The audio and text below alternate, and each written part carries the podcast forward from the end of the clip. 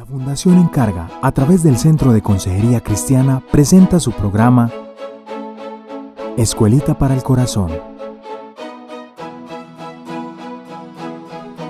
Porque el corazón del problema es el problema del corazón. Sean todos bienvenidos.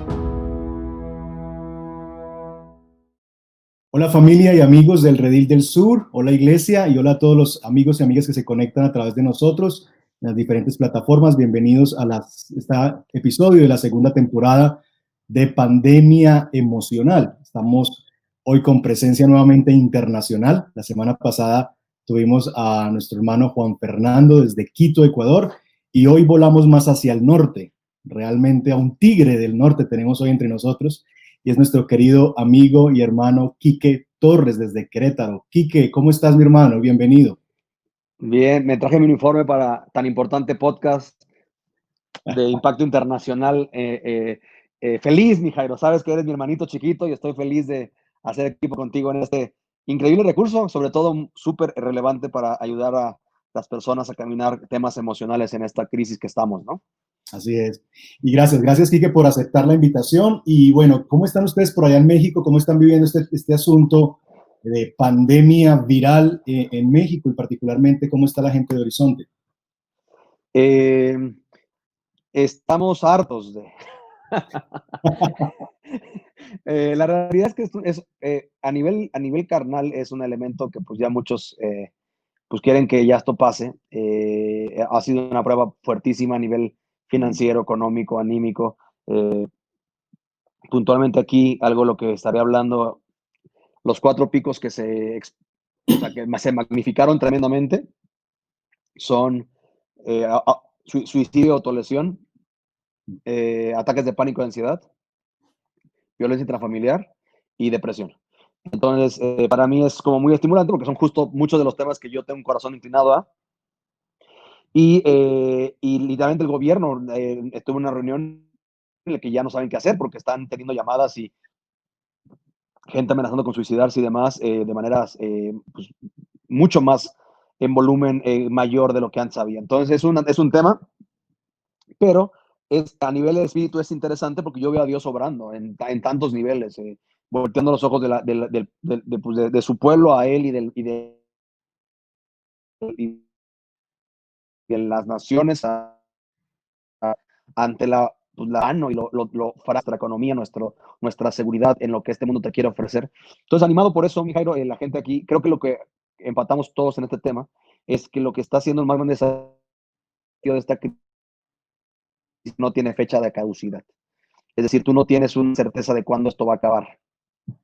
Se estima puntualmente que va a haber un repunte del COVID para diciembre, noviembre, diciembre. Entonces, eh, esto a, la, carne le es una opresión mucho mayor ante un tema de los que tenemos ídolos de control, que nos gusta tener todo presupuestado y en orden, pues e, esta, esta pandemia viene a romperte toda tu expectativa y todos tus planes y todo, y pues tener que descansar en el Señor y que, que, que, el día de mañana va a tener su propio afán, ¿no? No sé cómo sea en Colombia, pero aquí tenemos eh, una, una foto periódica de Jeremías 17, maldito el hombre que confía en el hombre, porque aquí nos han dicho el gobierno cada 15 días que esto se acaba la sin semana. Eh, y, y, y, haciendo, haciendo, así llevamos ya dos meses y medio, casi tres. O sea, ya perdí la cuenta, ¿no? Ya, ya cuando pierdes la cuenta de cuántos días llevas en cuarentena, cincuentena, sesentena, setentena, ochentena, noventena centena, eh, pues ya estás del otro lado, ¿no? Entonces, eh, pero repito, a nivel del espíritu es, es, es interesante ver lo que está haciendo. Eh, la iglesia está deseosa de volverse a congregar. Yo les he dicho, creo que el que más interesado está en que regresemos es Dios él es el que más él está deseando ver a su pueblo congregándose, adorando, atento a su palabra y demás. Pero mientras tanto, pues me anhelo es que la iglesia pueda seguir siendo iglesia fuera del edificio, ¿no? Y que puedan ser sensibles a alcanzar a más gente y a poder eh, contestar las preguntas de qué dice tu Dios acerca de esto. Y, y, entonces, eh, así está la situación. Estamos eh, orando por retomar en, en, una nueva normalidad actividades este 7 de julio con algunas pruebas beta en grupos de hombres y después extenderlo a la iglesia pero estamos eh, animados de ver lo que Dios está haciendo, agradecidos de ver la mano fiel de Dios eh, eh, en, una, temporada literalmente para muchos crítica. Dios se ha mostrado fiel, ha hecho milagros. las batallas siguen, digo, tú y yo somos pastores, sabemos que e, esto, yo, yo creo que si hay profesiones que están trabajando más de lo normal en cuarentena son doctores, maestros y pastores. Entonces, eh, estoy eh, a la expectativa de ver qué Dios va a hacer y sensible a eso eh, para sincronizarme con Él en su voluntad para lo que sigue, ¿no? Así es. Así es. Muchas gracias, Kiki. Bueno, estaremos ahí atentos siguiendo cómo sigue la cosa por ahí, porque probablemente ustedes van a regresar primero que nosotros, así que nos va a convenir mucho seguir ahí en contacto, escuchar un poquito la, la experiencia de ustedes en el, en el regreso a la nueva normalidad. Bueno, entremos entonces en materia. Estamos, eh, como les decía, en esta nueva temporada que hemos llamado Pandemia Emocional y este es nuestro tercer episodio y hoy hablaremos de depresión. Eh, para algunos que quizás no eh, saben, el pastor Kike está trabajando en este momento en su segundo libro que precisamente va a tratar este, este, este, asunto, este tema. Entonces queremos precisamente hablar de, de esto y yo sé que una de las primeras preguntas que tenemos frente al tema es, ¿cómo podemos definir la depresión? Porque a veces se ha convertido como la palabra estrés. Yo no sé en México, pero aquí todo el mundo tiene estrés en cualquier momento. Eh, y son de esas palabras que usamos muy a la ligera y para describir cualquier cosa que no está bien. ¿Cómo podríamos eh, definir la, la, depresión, Kike? Si nos ayudas a entender un poquito este concepto. Eh, bueno, considerando que tu audiencia es sumamente erudita y elocuente como tú, voy a dar la definición en griego para que ellos puedan entenderla. la realidad es que, y, quiero participar, porque es, es, así empieza el libro, cuando tú tienes una definición clara, puedes entender cómo el mundo la ve y cómo realmente Dios tiene algo que decir diferente. La realidad es de que, eh, eh, vamos a verlo clínicamente, Midline Plus, una biblioteca nacional de medicina del gobierno de Estados Unidos, que son los, los especializados en poner etiquetas a los problemas, eh, lo definen como el hecho de sentirse triste, melancólico, infeliz, abatido o derrumbado cosa que la mayoría de nosotros hemos caminado por lo menos una vez esta semana. Este, pero lo, interesante aquí es que la depresión crónica o clínica es un trastorno del estado anímico en el cual los sentimientos de tristeza, pérdida, que es un, importante para ahorita que hablemos del tema de cómo alguien puede ayudar a alguien que tiene depresión, pérdida, ira o frustración interfieren con la vida diaria durante un periodo de algunas semanas o más. Es la definición a lo que el mundo eh, conecta con el Por eso es tan popular que la gente se autodiagnostica con depresión, porque lleva tres días que se siente derrumbado. Eh, la Biblia no habla de depresión como tal, la Biblia va a hablar de aflicción de espíritu, la Biblia va a hablar de angustia, la Biblia va a, hablar, va a, hablar, va a usar otros adjetivos para la misma experiencia. Y lo rico de esto es que incluso hombres de Dios eh, lo sufrieron en la Biblia y Dios tiene mucho que decir al respecto de un tema en lo que la iglesia tiende a mandar hacia afuera a la gente eh, en lugar de verdaderamente ministrar a la persona de quien está eh, Dios trayendo con esta circunstancia problemática, ¿no? ¿Cómo, ¿Cómo, una persona podría, de nuevo, creo que como tú bien has señalado, si, si nos basamos en la definición que acabas de mencionar, pues muchos de nosotros hemos pasado por eso aún en, la última semana, como, señalabas.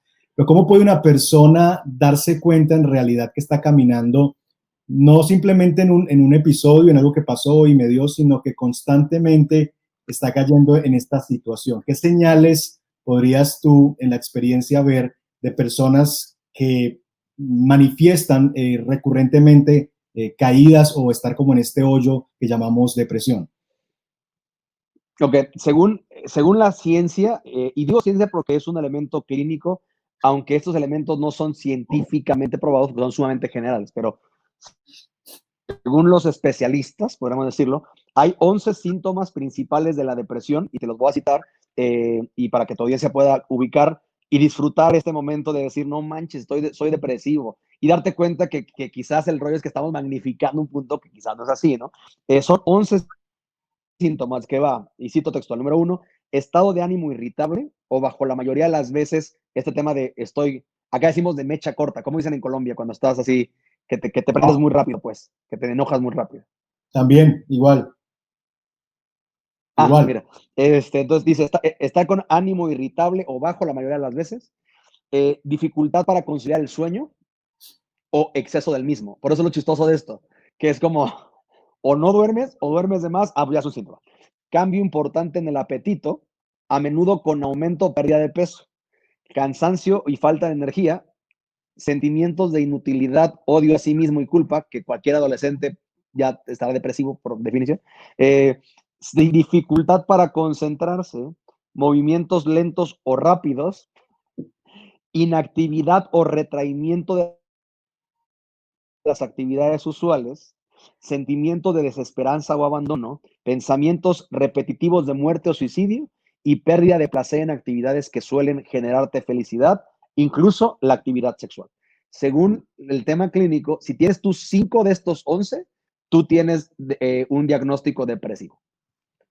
Mm. Tremendo. Véase, ya nos atoró a todos, bro. Exacto. Ya creo que todos, todos caemos ahí en, en por lo menos cinco de esos. Pero hablemos un poquito desde la perspectiva bíblica. En los casos que tenemos en la escritura, tú escribías ahorita que tenemos grandes hombres de Dios ahí. ¿Qué cosas eh, podemos ver allí y cuáles serían esos casos que podríamos quizás mencionar y citar eh, de personas que podríamos decir si ese término existiera en la época eh, en la que se escribió ese libro, pues hubiese escrito y se deprimió? ¿Cuáles serían esos, esos, esos personajes y cuáles serían las maneras en las que ellos expresaron esta realidad? Eh, mira, hay, yo, yo en el libro eh, cito cuatro principales, que es el primer registro de esto es Caín, donde su semblante se decae. Eh, esto, ah, cito, de, cito a Jonás, cito a Elías, cito a David y cito a Saúl como elementos que comunican estos picos emocionales profundos, por decirlo así. Yo le llamo en el libro el desierto de la depresión, porque para mí es importante que el lector entienda que esa no es tu identidad, que es nuestro estilo de vida, es una temporada, es, es, una etapa que Dios está permitiendo que camines un desierto a nivel emocional, anímico y demás para poderle ver en dimensiones que de otra manera no lo verías a Dios. Entonces, eh, podemos ver desde eh, Caín, deprimido y molesto porque Dios no acepta su ofrenda, un tema de envidia, un tema de pecado, un tema de, de, este, de esta insatisfacción con las decisiones de Dios, que en esencia es parte de los tonos ¿eh? en, varios de los personajes. Vemos un, un, Jonás, que en esencia me encanta porque yo eh, empato mucho con él, que es eh, para mí el profeta berrinchudo, ¿no? Que literalmente es un tema de, porque Dios no hace lo que yo quiero que haga cuando quiero que lo haga, me voy al cerro y me siento y, y Dios hace crecer una calabacera y después me la quita y me quiero, y, literalmente le digo a Dios, mejor es que me quite la vida. Eh, por otro lado, eh, Elías, eh, siendo guiado por lo que ve después de ser amenazado por Jezabel, empieza en un loop de 40 días que le llevan a una cueva, una narrativa igual, comparándose con sus padres y él sintiéndose menor, pidiéndole a Dios, quítame la vida. David, en estos gloriosos salmos, que dice, Señor, ¿dónde estás? ¿No? Clamo en el noche y, y experimento que no me contestas y estos, estos picos que son, Salmo 22, ¿no? Mesiánicos. Jesús lo iba a experimentar en Getsemaní para dar esperanza al que camina este desierto. Y Saúl, que en esencia, fruto de buscar la aprobación de otros más que la de Dios, empieza y es entregado a esta economía en la que pues, eh, eh, eh, se busca su propia muerte, por decirlo así, después de un entorno terrible de tiempo en esta esquizofrenia, en esta, en esta, en esta psicosis y en esta paranoia en la que se le entrega a, todo aquel que, que, ya tiene una distancia con Dios, entendiendo la realidad de que toda enfermedad que el mundo determina como clínica o psiquiátrica tiene su raíz en Génesis 3. Eh, es, es, consecuencia del pecado, el que eh, si, si, paz, certeza, esperanza, gozo eh, son fruto de habitar en la presencia de Dios, todo lo opuesto a eso es el síntoma de que hay una distancia, ¿no? Y no necesariamente para el Hijo de Dios es definitiva, sino es un trato diferente de Dios en esas áreas, ¿no? Ok, ok. Ahora, nosotros hemos escuchado, no sé en, tu caso si has lidiado con esto, pero en mi caso sí, y hay personas que finalmente manifiestan que la depresión que están viviendo es, es, una, un asunto físico, fisiológico, y de hecho se, se están medicando y llegan a, a la consejería eh, porque finalmente sienten que los medicamentos en ocasiones no están ayudándoles efectivamente a, a, a solucionar lo que ellos creen que es el problema. Y y esto nos hace pensar en, una realidad y es que se habla de que hay una depresión que es de, carácter clínico o fisiológico.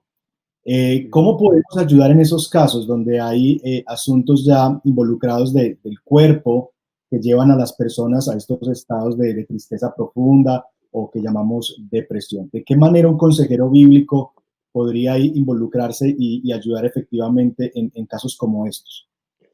Em, creo hay, eh, ese, ahí es la importancia para el pastor o el consejero de orar evangelizar, procurar los mecanismos que médicos puedan en Cristo eh, sumarse a estos mecanismos de ayuda, porque eh, no hay un tratamiento recetado, eh, de tomado, que pueda curar la depresión. Por el contrario, van, a, van a ser paliativos, van a suprimir la sensación, lo que trae riesgos muchísimo más altos bajo la realidad que muchos no te lo van a decir en, ese, en esas cajas, pero al suprimir la sensación eres propenso a suicidarte porque ya no tiene sentido ni siquiera de culpa o de vergüenza o de temor, porque literalmente suprime a un nivel fisiológico la capacidad de experimentar emociones. Eh, al igual que un tema con trastorno de sueño y demás, eh, ciertamente es real que hay elementos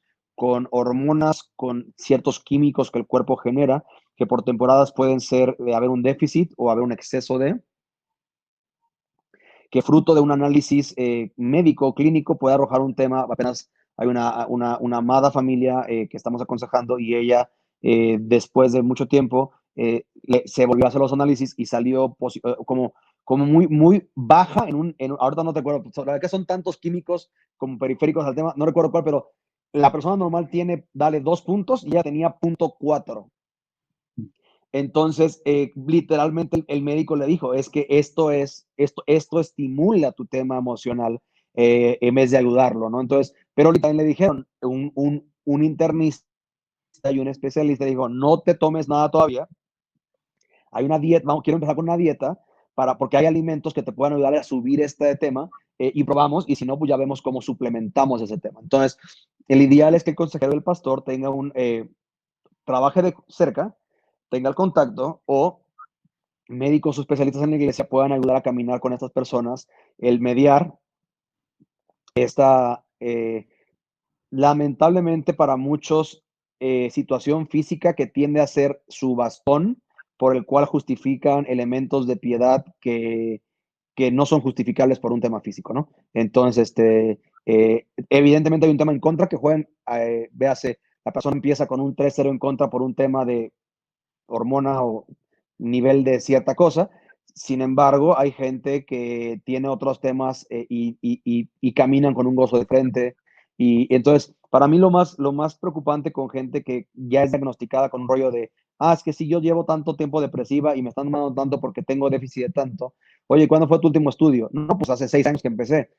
Oye, entonces, en esencia, tú ya, tú ya eres una adicta, ¿sí? Si no hay una evidencia que sigas con ese déficit, eh, tú estás apoyándote y tu salvador funcional se llama no la palabra y no el gozo del Señor, se llama tu pastilla. Entonces, eh, el desafío puntual es eh, entender, es, es, comprender, es amar, es entender, y pero ayudarles a poder, a poder abrazar el tema de esto no, esto es una condición de tu cuerpo temporal, más no es tu identidad y no es un bastón para justificar que trato de cierta manera a mi esposo porque, porque estoy débil en esto y no me he tomado mi pastilla, ¿no? Sí, sí, sí, sí.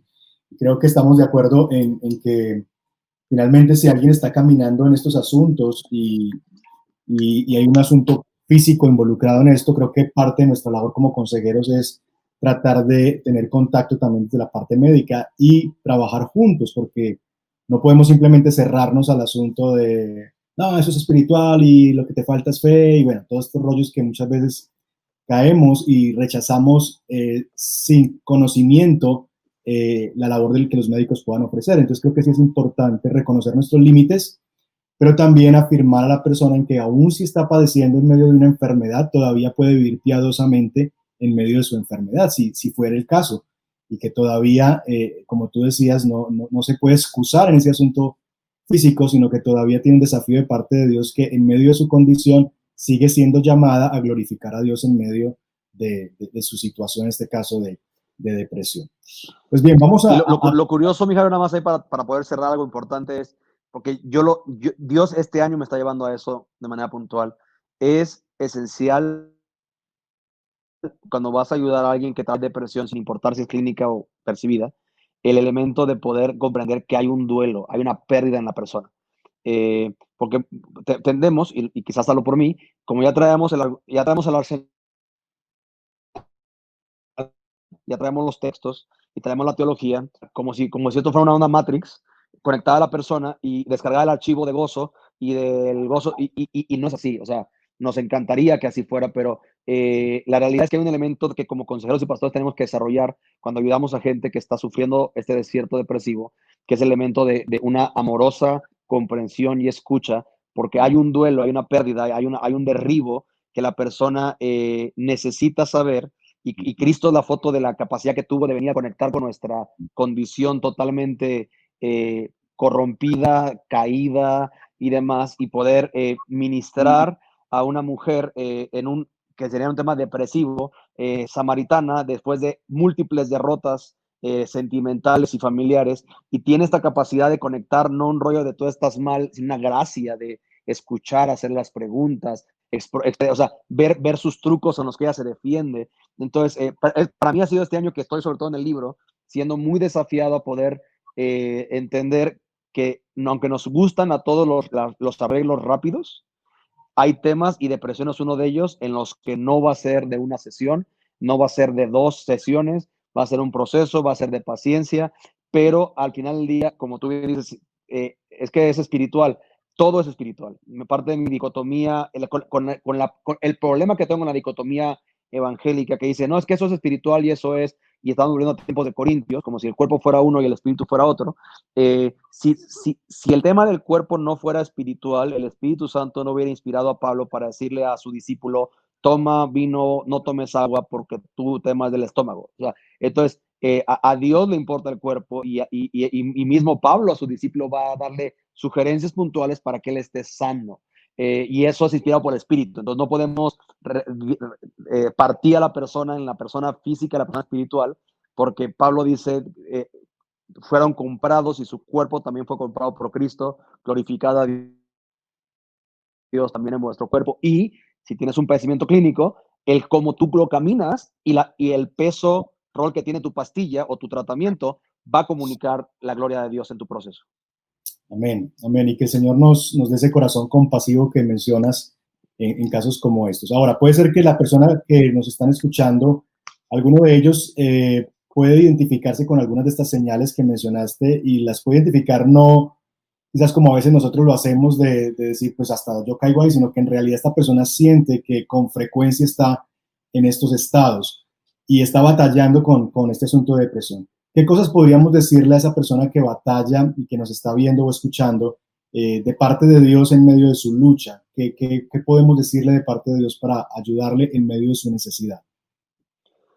Eh, la, yo estoy usando y en sí empiezo el libro con Salmo 22, que es para mí uno de los textos que yo más uso porque es cuando yo uso y le, le, le digo a la persona que lea eso, es especial ver su mirada porque literalmente parecería que ellos lo escribieron, ¿no? Entonces, este, eh, puntualmente, eh, en, la, en la NTV eh, dice, Dios mío, Dios mío, ¿por qué me has abandonado?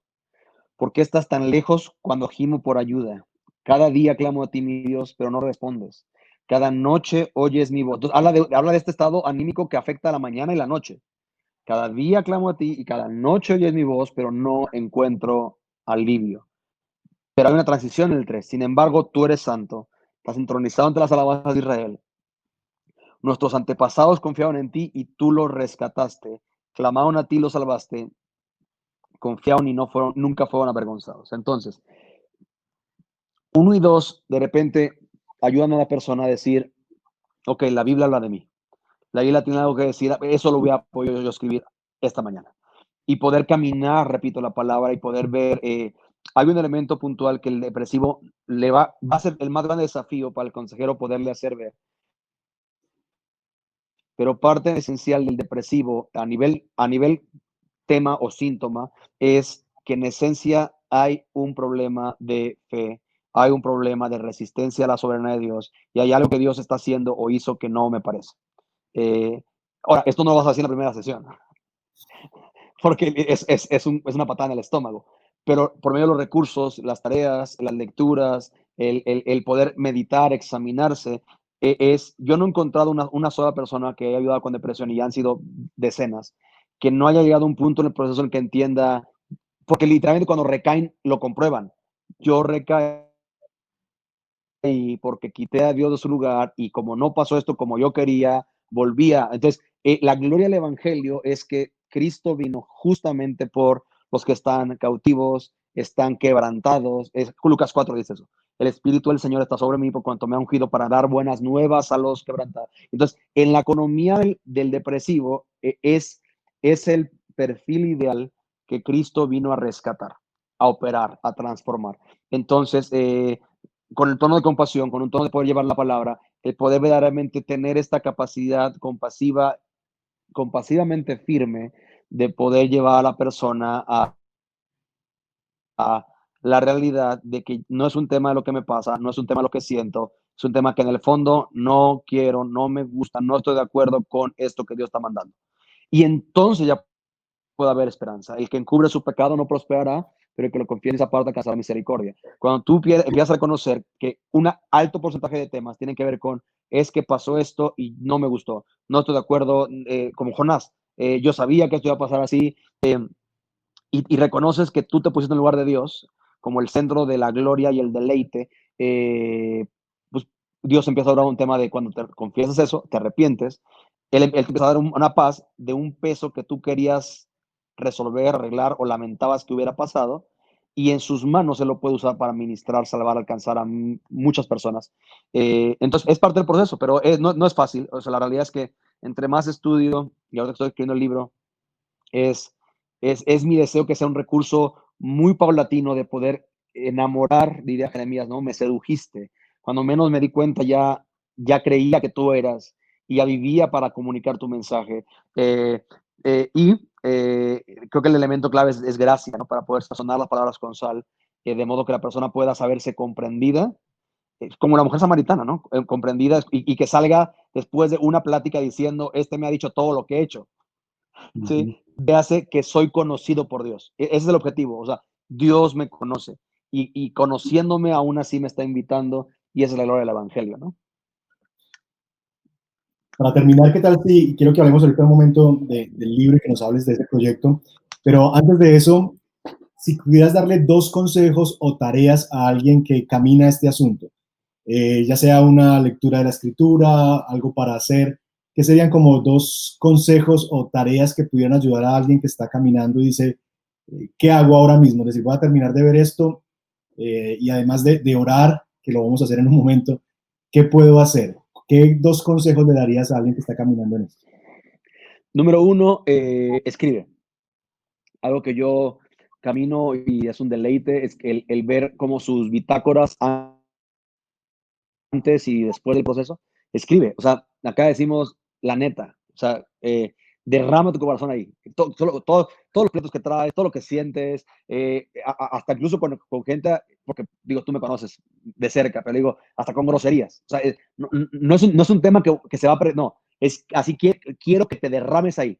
Y es glorioso ver en el proceso del final, cuando empiezan a escribir y pueden comparar y decir, decirlo del Salmo. O sea, tener esta, esta transición, Salmo 13, como empiezas pal perro, empiezas enojado, empiezas sin ánimo, pero, pero Dios empieza a intervenir y, empieza, y terminas alabando y acción de gracias. Entonces, número uno, escribe. Perdón, número dos, eh, no lo camines solo. Proverbios 18.1, si no mal recuerdo, dice el que se aísla busca su propio deseo. Entonces, eh, busca en tu pastor, en tu líder, en, tu, en la economía de iglesia en la que estés, alguien que pueda estar orando por ti, que le, que le pueda estar compartiendo esto, que te pueda estar hablando verdad, eh, y digo, y evidentemente prepárate, o sea, eh, si tú estás con un depresivo, eh, para mí fue hace 16 años, creo, y la verdad que todavía, o sea, ha, ha, habido este año picos que digo, ya no me acordaba, así se siente estar abatido, así se siente estar, y, y, y, para mí es un punto de, la, o sea, ha sido un regalo de gracia, pastores, amigos, mentores, que literalmente tengo la, la, confianza de marcarles y que pueden entenderme y que pueden conectar con el sufrimiento y a la vez llevarme a Dios y a sus promesas. Entonces, eh, es el desafío, creo, entiende que Dios te está permitiendo esto no para, tú no eres el fin último de la victoria de la depresión. Si Dios te va a sacar de esto y te va a consolar, lo va a hacer para que otros puedan ser consolados. Entonces, prepárate, eh, digo, tú tienes ahí tu recurso en Colombia, nosotros estamos haciendo ahorita el, tema de con tu consejo este año de manera digital. Cada, vez hay más oportunidades para prepararte en el tema de qué Dios dice, qué recursos hay, qué dinámicas puedo abrazar, y de modo que yo pueda ser, Corinto lo dice, consolado por el Señor para poder consolar también a otros. Y eh, empezarás entonces a cruzar la frontera del desierto cuando entiendes que Dios está permitiendo tu desierto no por ti, tú eres el fin último, sino para por tú ver a Dios en el desierto puedas hablar de eso a otros que están por entrar o que están ahí y pueda Dios levantarse un trofeo de gracia que la gente pueda decir como yo yo puedo yo puedo y quiero caminar lo que Dios hizo con esa persona. Amén. Amén. Bien, Quique, muchas gracias. Y bueno, ya para terminar, háblanos un poquito de, del libro. Tú lanzaste ya el año pasado tu primer libro de Cristo en adelante y que está en su segunda edición, entiendo. Pero viene uno nuevo que estás ahí trabajando y cocinando y que tiene que ver con este tema. Háblanos un poquito de eso y más o menos para cuándo podemos esperar tener ya ese, ese, libro, esa ayuda. Eh, sí, de Cristo en adelante está la segunda edición. En sí le pusieron un nombre eh, nuevo. Eh, le pusieron una nueva vida de Cristo en adelante, porque decían que el corazón era que la gente pudiera entender que hay una nueva vida, la que tú a veces te quieres conformar con otra, pero Cristo lo ofrece y me gusta porque en la U le pusieron como una vuelta nu, para mí es clave de explicar el arrepentimiento. Entonces, una nueva vida de Cristo en adelante está en la segunda edición, creo que va a salir en agosto en, en Amazon Global. Eh, entonces ya allá en Colombia lo pueden tener, igual CLC lo estará distribuyendo. Y este libro que tiene como título beta eh, ansiedad, depresión, Dios y su intervención. Eh, estoy en este verano eh, queriendo terminar, eh, por lo que ahora por mismo que tengo que terminar maestría y un libro, por si no tuviera otra cosa que hacer, ¿verdad? Este, y, y, pastorear una iglesia en medio de la crisis y la pandemia. pero el objetivo, como, como te mencionaba hace ratito, es, son 70 días. después de mucho estudio y, y, por la gracia de Dios que me ha inclinado al tema de lectura y prepararme, el, el, tema cognitivo está comprobado que un, que un ser humano desarrolla un nuevo pensamiento enraizado al, al día 63 después de estar medite y medite y repita y repite y repite. Digo, es otro, el Salmo 1 habla de eso, eh, Proverbios habla de eso.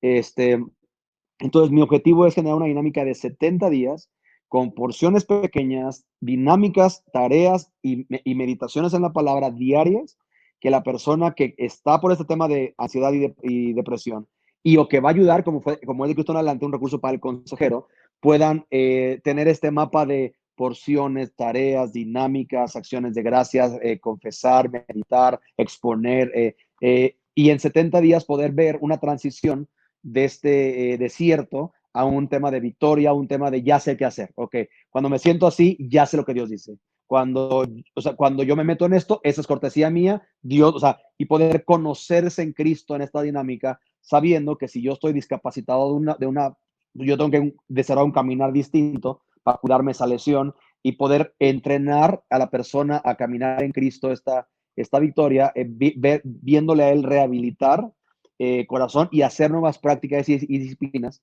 Que, que, mi anhelo es que al final de los días 70 la gente se quede con este tema de yo no quiero desconectarme de esta relación con Dios diaria. Entonces, ese es un poquito el, el detrás del, del tema. Eh, sé que no va a ser muy popular porque a todo el mundo le encanta el tres días para salir del hoyo, siete días para dejar estar del perro y esto van a ser 70 días, pero mi objetivo es que la gente sepa, eh, llevas un año en depresión, o sea, ya llevas 365 días en el hoyo, eh, ¿por qué no te comprometes 70 días para caminar esto juntos? Y vamos a ver lo que ellos tienen que decir al respecto, ¿no?